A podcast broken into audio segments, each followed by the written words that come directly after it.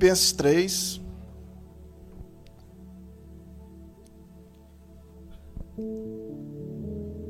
Versículo 12 e 13 e 14. Diz assim: Não que eu tenha já recebido ou tenha já obtido a perfeição, mas uma coisa faço: prossigo para conquistar aquilo também fui conquistado por Cristo Jesus. Irmãos, quanto a mim, não julgo havê-lo alcançado, principalmente versículo 13, prestem atenção. É 13 e 14. Irmãos, quanto a mim, não julgo tê-lo alcançado. Mas uma coisa faço, esquecendo-me das coisas que para trás ficam e avançando para que estão diante de mim, prossigo para o alvo, para o prêmio da soberana vocação de Deus em Cristo Jesus. Amém? Eu queria falar aqui sobre mudança. Esse, essa mensagem eu gosto muito de pregar sobre isso no fim de ano, no início de ano. Está todo mundo querendo mudança, né?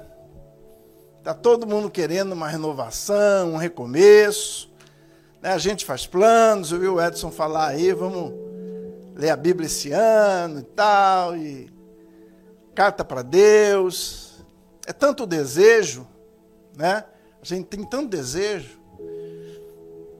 Mas vamos procurar entender a respeito disso como mudar. Porque estamos há tanto tempo querendo mudança e não mudamos. Todo começo de ano, né, pastor? É, vou comer fim de ano, vou, vou engordar uns 10 quilos, mas em janeiro começa o jejum, vou perder uns 20, 30 e. É tanto projeto que a gente tem, quanto família, quanto pessoa, né? Como pais, como profissionais dessa vida, como gente que sonha, que projeta um futuro melhor. Está todo mundo querendo mudança, mas ninguém muda.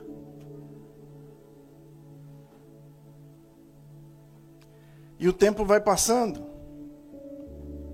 A vida vai passando.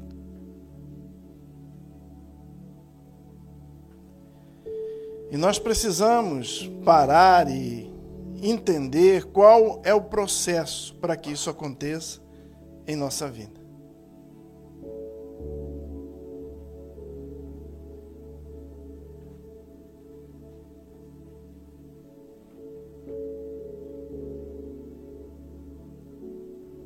Se alguma coisa aqui no meu aparelho.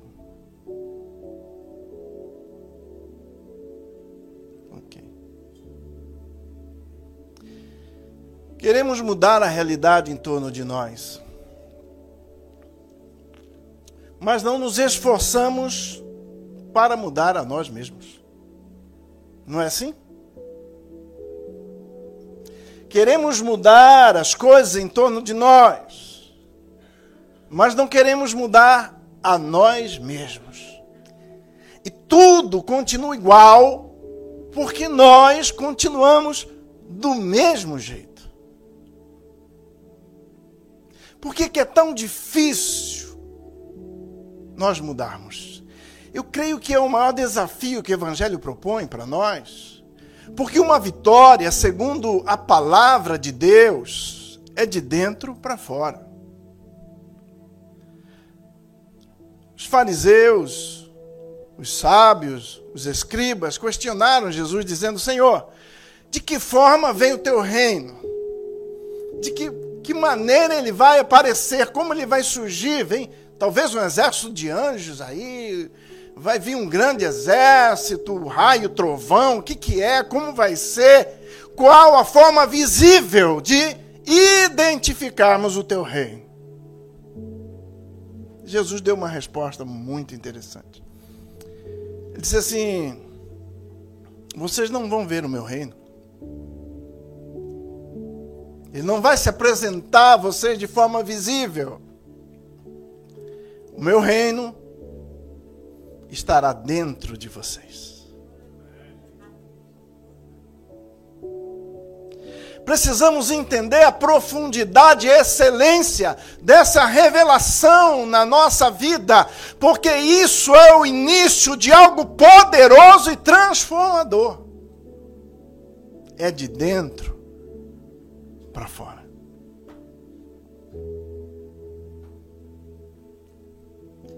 Certa vez um um bispo falecido que foi enterrado na Basílica de Westminster, ele escreveu o seguinte: ele escreveu assim: Eu, quando nasci, eu queria mudar o mundo. Cresci com aquele projeto, aquele ideal de mudar o mundo. Eu me tornei adolescente, jovem, então eu falei: Eu vou mudar o mundo. Ele começou a trabalhar para mudar o mundo se envolveu com política, se envolveu com mídia, se envolveu com todo tipo de coisa que poderia gerar algum tipo de influência. E ele se cansou de querer mudar o mundo, então ele falou: Vou mudar o meu país. E foi com tudo para cima do país dele também, se envolveu com política, se envolveu com religião, se envolveu com mídia social e não conseguiu mudar o seu país.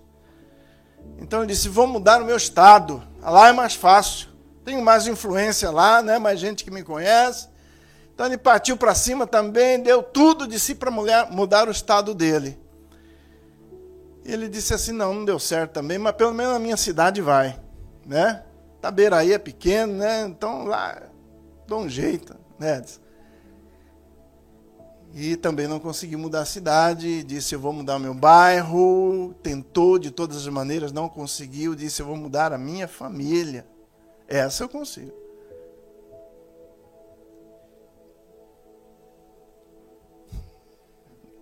Você conseguiu mudar a sua família? No final ele escreveu: Eu tentei mudar o mundo, tentei mudar o meu país, a minha nação, o meu estado, a minha família. No final eu descobri que se eu tivesse mudado a mim mesmo, talvez o meu exemplo tivesse mudado meus filhos, mudado a minha casa. E se eu mudasse a minha casa, talvez o meu bairro sofresse a influência dessa mudança, alguém poderia ver lá aquela família diferente. E se meu bairro mudasse, talvez a minha cidade, minha cidade, o meu país, o meu país, continente, continente, o mundo. O grande poder transformador está dentro de nós. Mas nós ficamos sempre buscando exteriorizar a nossa vitória, não é? A gente depende sempre de alguém ou de algo. Nesse texto, eu quero abordar três pontos que o apóstolo Paulo aponta aqui que são essenciais. Sem eles, você nunca vai conseguir deslanchar nenhum projeto na sua vida. Nenhum. São três passos poderosos para a mudança transformadora e verdadeira na nossa vida. O primeiro passo se chama autocrítica. Repita comigo autocrítica. O segundo se chama desprendimento. E o terceiro, propósito.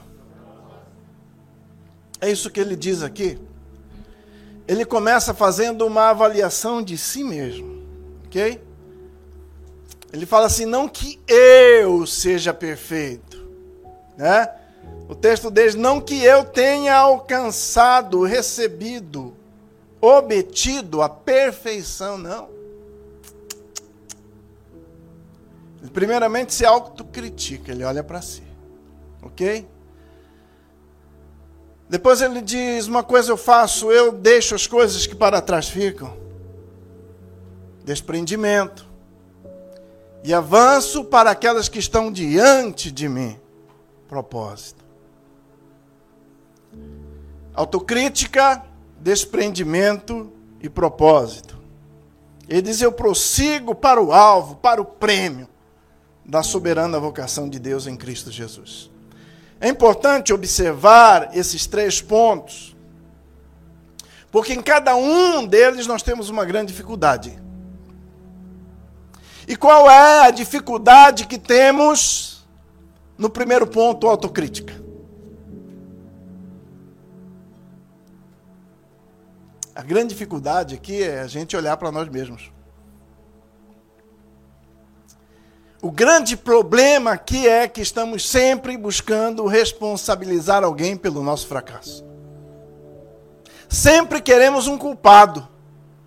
Não é assim?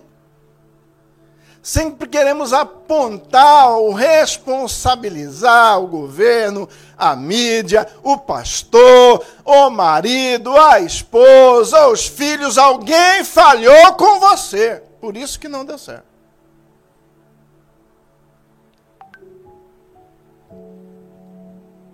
Talvez seja uma das coisas mais difíceis que existe para o homem fazer. Porque autocrítica vai fazer com que você precise confrontar o seu maior inimigo. Quem é o seu maior inimigo? Quem? Tenho certeza que o Edson ensinou isso para vocês. Somos nós mesmos. Não é o diabo, não. O diabo aproveita o lixo que nós produzimos para gerar nós em culpa, gerar em nós opressão, achar em nós legalidade para nos destruir. Desde o início foi assim, mas a gente está ainda como aquilo que chamamos na teologia de síndrome de Adão. Escondido atrás da árvore, e Deus chega e fala aí, meu filho, o que está acontecendo? Você não está mais na minha presença, Deus? A culpa é da Eva. A mulher que o Senhor me deu, resolva com ela. E, ó, faz uma reunião aí, porque. E vai até Eva, Eva acusa a serpente, a serpente leva a chibatada lá e pronto, e todo mundo paga o pato. Até nós. Até os dias de hoje.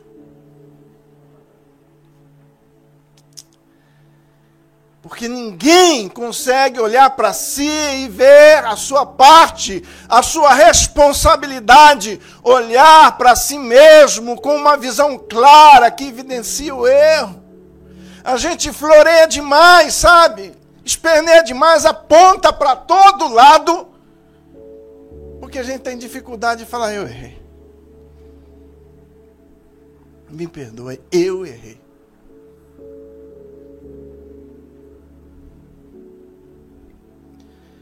Nós estamos sempre buscando como vai a atitude do pastor em relação a mim? Como vai a atitude de Deus em relação a mim? Como vai a atitude da minha família em relação a mim? Eu me dou tanto, me dedico tanto e não recebo nada em troca. A gente está sempre cobrando, reivindicando. Mas a sabedoria não está em, em receber, mas sim em dar.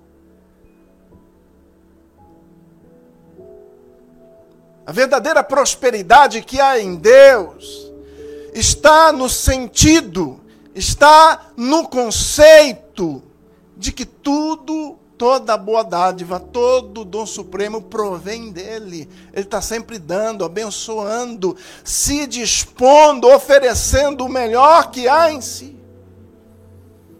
E Deus não ficou buscando culpados. Ele se fez culpado.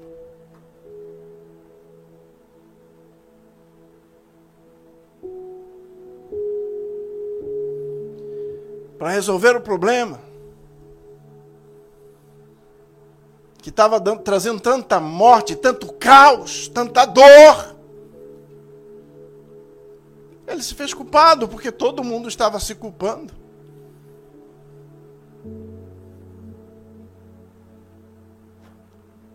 Bíblia diz que ele se fez culpado. Assumiu a nossa culpa. A resposta nunca está em você apontar o problema que o outro te causou. Deus não faz isso. Isso é uma coisa do homem. O homem sempre está buscando responsabilizar alguém. Quando os discípulos se deparam com aquele homem cego, de nascença, logo vão a Jesus e perguntam: Senhor, quem que pecou esse aqui? Ou foram os pais dele que pecaram para que ele nascesse assim? Jesus diz assim: ninguém pecou. Por que, que alguém tem. Ninguém pecou. Mas o texto ali quer dizer assim: já que existe um problema, vamos buscar uma solução juntos. Deus será glorificado nesse problema agora. Amém? Aleluia! A gente sofre demais e machuca muito uns aos outros, porque a gente está sempre buscando culpar e não busca solução. O pastor leu o texto de Jó, Jó é um exemplo disso. Os amigos de Jó chegam lá ao lado dele e ficam olhando três dias, boquiabertos, mudos. Depois o que eles fazem? Jó, você pecou, não é possível. Confessa seu pecado, Jó. Jó, você, Jó é um miserável. Confessa seu pecado, ajoelhe agora. Ora a Deus e se arrependa. Não é assim que o, o crente é, gente? O irmão não pode pegar um problema ali, ter uma falência, uma dor, uma enfermidade. E, irmão, precisa orar, hein? Se consagrar mais, hein? o irmão lá está em pecado, gente. Olha só. Por que, que a gente é assim, se destrói tanto? Sabe? A gente está anulando o maior potencial que existe.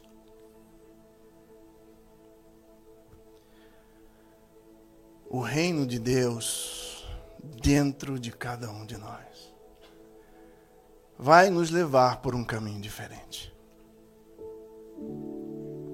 Então, assim, esse é um problema terrível.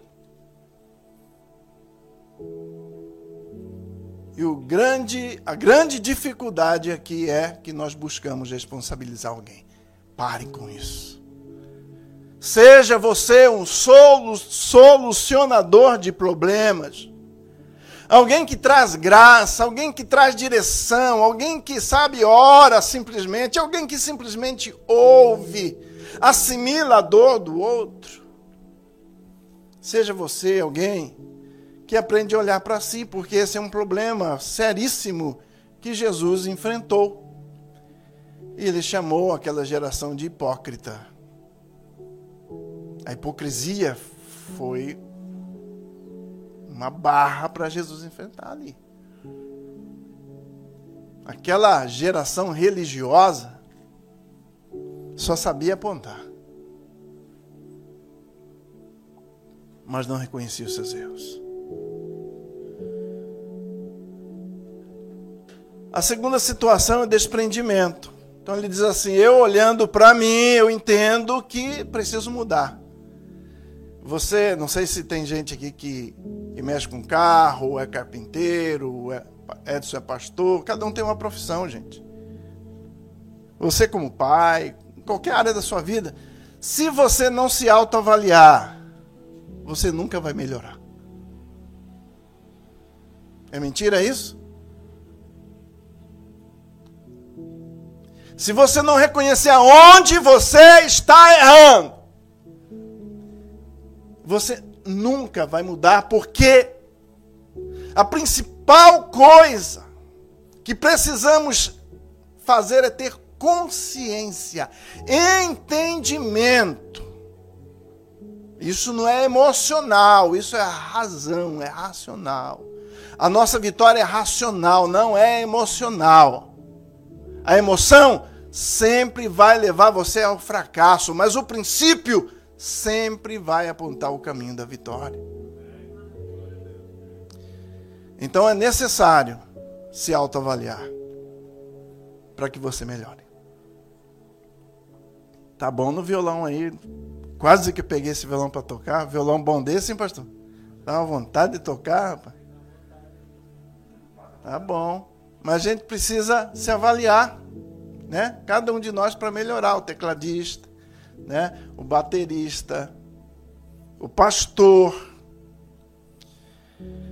Precisamos melhorar, precisamos entender primeiramente aonde estamos errando, ok? E parar de justificar o nosso erro no erro do outro.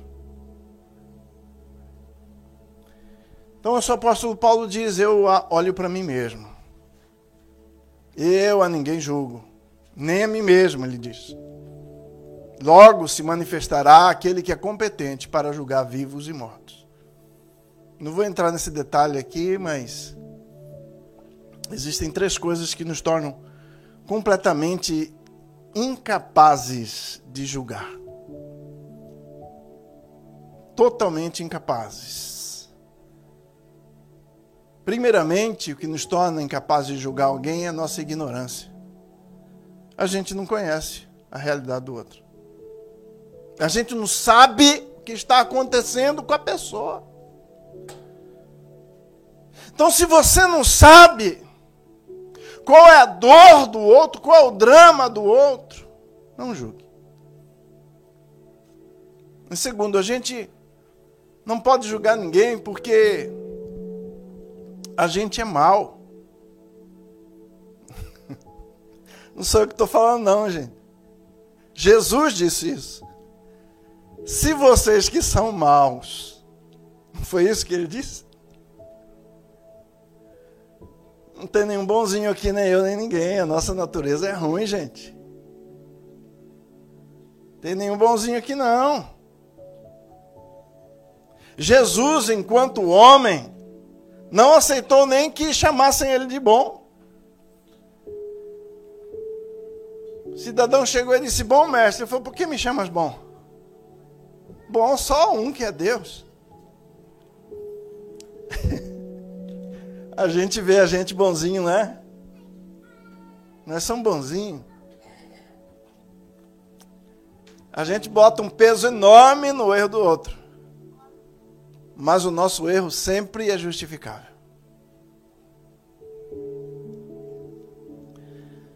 Então nós precisamos entender que há uma crise instaurada em nossa família, em nosso trabalho, em nossa vida. E precisamos observar bem que talvez nós sejamos o culpado e não o outro. Segundo o desprendimento, ele diz: Eu me desprendo. Desprendimento é algo difícil. Desapegar das coisas, sabe? A gente é muito apegado. Eu acho que um passo para a mudança, após você entender que você está errado, é se desapegar daquilo que você é. É se desapegar daquilo que você fazia. Se desapegar de sentimentos passados, de falta de perdão. Porque nossa alma está invariavelmente marcada com várias sensações que aconteceram durante a nossa vida. A alma humana é a substância mais sensível que Deus criou. Um susto marca você para sempre. Uma palavra defrauda você para sempre. Tira a sua direção.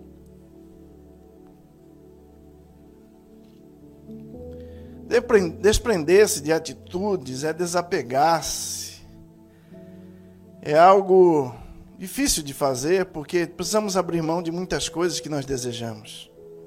E lutamos e teimamos para conseguir, mas é o jeito errado de fazer.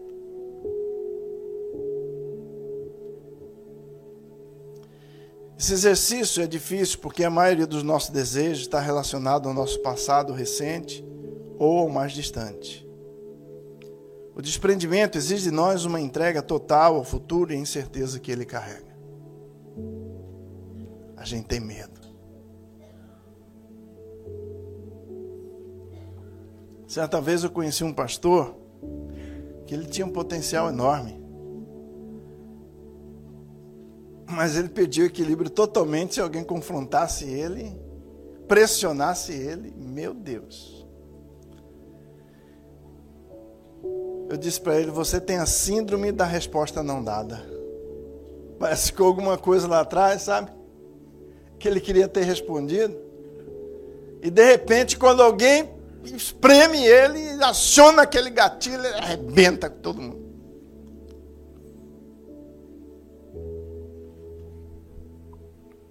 A gente se protege demais e nós precisamos desapegar.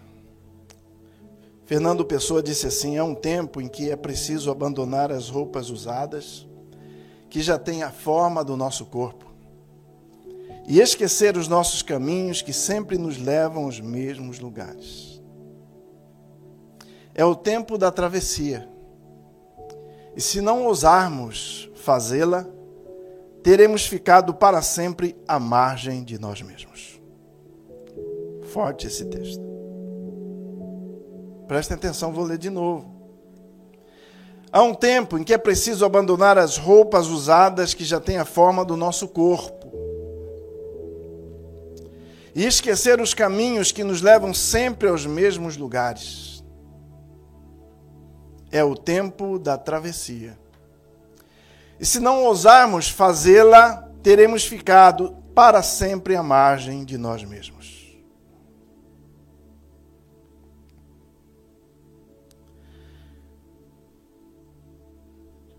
Devemos então aprender que existem algumas coisas na nossa vida que nos oprimem, nos oprimem demais e nos fazem infelizes e reconhecer isso voltar atrás, pedir perdão, perdoar, esquecer o passado, sabe? Desprender-se de coisas materiais. A gente precisa desenvolver esse hábito. Tem tanta roupa no nosso guarda-roupa que não cabe mais. Dá um pouco tanto sapato que quando abre cai até na cabeça. Dá um pouco. Desapegue, desprenda-se. Abra mão de coisas materiais, de coisas pessoais, de sentimentos. Sabe? Deixe de viver teimoso, querendo que a coisa aconteça daquele jeito. É assim, tem que ser assim, vai ser assim, pronto. Tem que ser desse jeito e pronto. Meu Deus, quanto desgaste, quanta dor. Tem formas diferentes de se chegar a um resultado.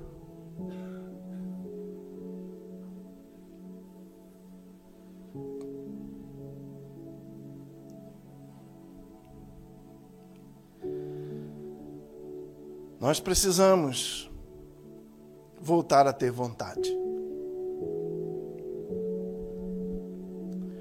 O maior problema para que não haja desprendimento, mudança em nós, é vontade. Primeiro, é buscar um culpado. Segundo, é vontade. Os filósofos do passado, os estudiosos do passado, eles faziam uma avaliação, buscando qual seria o maior atributo que o homem tem. Então, assim, eles pensaram assim que uma pessoa bonita seria a pessoa mais bem-sucedida no mundo. Foi o primeiro conceito defendido. Uma pessoa bonita ia ser uma pessoa feliz e bem-sucedida. Se ela é bonita, ela tem tudo. Com o passar do tempo, eles viram que pessoas bonitas estavam trabalhando na casa de pessoas feias. Estavam servindo pessoas feias.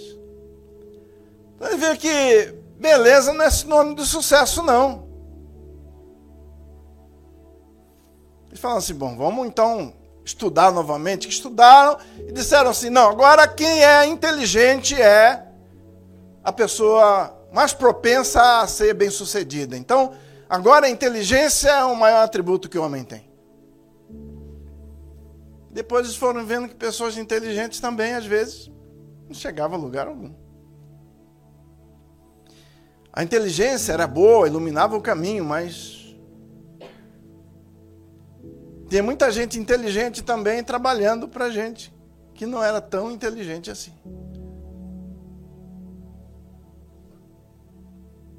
Esse tempo sei quanto tempo atrás, acharam um homem lá no, no Rio de Janeiro, em São Paulo, na rua. E foram perguntar para ele: quem que é você? O que, que você faz aqui? Eu sou o arquiteto falando e tal. Ah, tá mentindo. Não, eu fiz o edifício tal, edifício tal, edifício tal. O cara é uma potência. Tava lá. Largado na rua de São Paulo. Depois de algum tempo eles descobriram qual é o maior atributo que o homem tem. E então não abriram mais mão desse, realmente é. O maior atributo que o homem tem é vontade. Uma pessoa pode não ser bonita, pode não ser inteligente, mas se ele tem vontade, ele persevera, ele insiste, ele continua, ele acredita, ele inventa formas, ele desconstrói, constrói de novo, desarruma, acha o caminho, ele não se frustra, ele não para. Se ele não conseguiu de um jeito, vai de outro, ele vai fazendo até que consiga. É preciso reinventar, recomeçar sabe, deixar de ter a cabeça tão dura assim, entender? Que às vezes Deus está mostrando o caminho para nós, é por aqui, mas a gente está teimando demais. Querendo fazer do nosso jeito. E aí, como a gente é fraco na vontade, a gente logo desiste. Vocês estão lendo a Bíblia.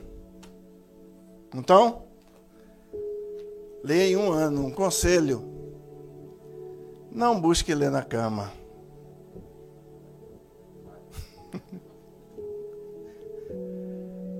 Porque ler a Bíblia é um exercício de perseverança e de vontade. Você começa a ler a Bíblia? Não, não é nem isso, não. Você pode até ler os três capítulos, mas você só entendeu os cinco primeiros você leu, depois você já viajou na maionese, já já estava viajando para a Europa, você já estava, sabe, pagando uma conta que você tem que pagar, você já estava resolvendo um problema com seu amigo que você tem que resolver. Você fez mil coisas lendo a Bíblia, menos entendeu o que estava lendo. Porque a nossa inteligência está ali, mas a nossa vontade não. Estão entendendo isso? A gente precisa entender que a força de vontade, sim, tem um poder a nos levar ao nosso objetivo. Eles fizeram uma pesquisa também que diz que o ser humano passa 70% do tempo no passado, 25% do tempo no futuro e 5% atento a, a aqui e agora. Aquilo que a gente precisa realmente fazer. Sabe? Que a gente não consegue caminhar porque 70% a gente está no passado. Eu achei exagerada essa estatística, mas pode ser que seja verdadeira. A gente não consegue dar um passo porque, ah, não, não deu certo. Ah, não, não vou. Vou tentar não. Não é? As nossas experiências passadas geram bloqueios para nós no presente e a gente não vive o futuro.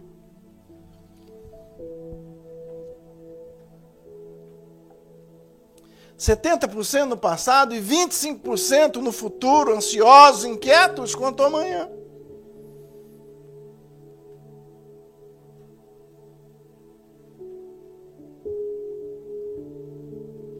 Tem muita gente hoje que não quer ter filho. Muitos casais que não querem ter filho. Por quê? Ansiedade, excesso de futuro. Meu Deus, como que o mundo está? Eu vou criar filho no mundo desse? Não, o que vai acontecer com meu filho? Já amam uma parafernália de eventos possíveis, calculados, e não vive a vida e não projeta o amanhã, procrastina tudo. Nós não temos poder de alterar o passado, mas ele tem alterado o nosso presente e, consequentemente, também o nosso futuro. E viver no futuro é se tornar ansioso, sofrer acordado, vislumbrando situações que não estão nos planos de Deus para nós.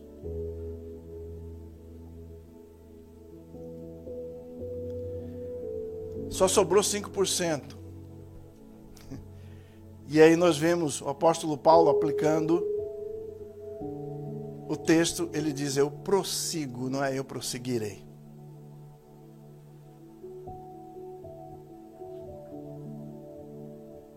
Eu prossigo, não é eu prosseguirei. Sabe, gente?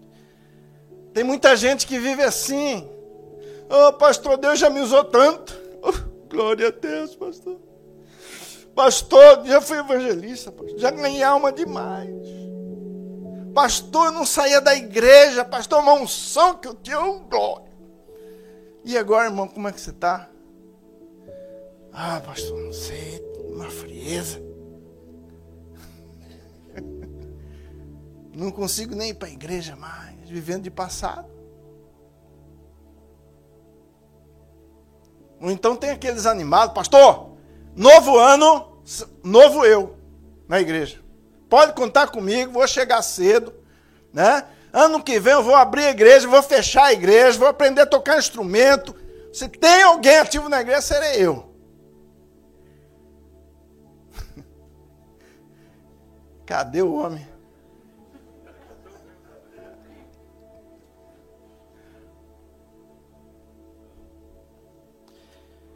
Ele diz: Eu prossigo, aleluia eu tenho uma atitude presente, sabe? Eu estou a todo tempo avaliando a mim mesmo, guerreando comigo mesmo, eu estou a todo tempo olhando para Ele, Ele é o meu referencial, o meu ideal, Ele é o meu objetivo. Enquanto eu não me tornar um pouquinho mais igual a Ele, eu não paro. Eu tenho um objetivo, eu tenho um comissionamento, eu tenho uma visão, eu tenho um conceito, eu tenho um chamado chamado para a eternidade, tem uma festa me esperando, tem um pódio me aguardando. E eu vou me esforçar, vou me surrar, e hoje eu vou tomar uma atitude diferente. Repita comigo: eu não sou, não existo no passado e nem no futuro. Eu vivo aqui agora. Repita comigo: o passado é uma experiência, o presente é uma semeadura e o futuro é uma colheita. Sabe qual o problema da gente não ser bem sucedido nessa área da visão? Foco, falta de foco.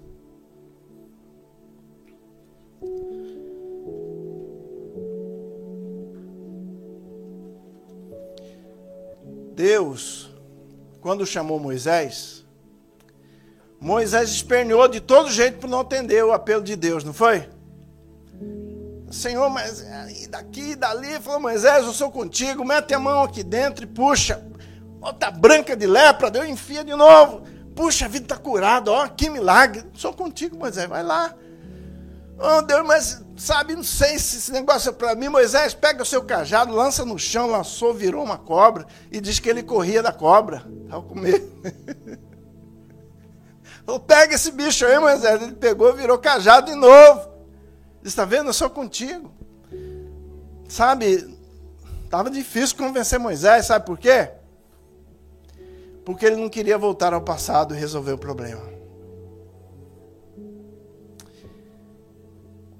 Ele fugiu do Egito como assassino. Ele estava manchado lá.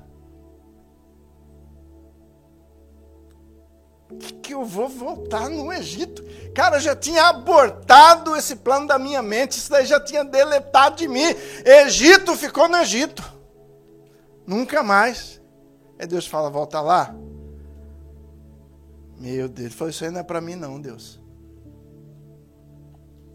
E ele foi argumentando com Deus.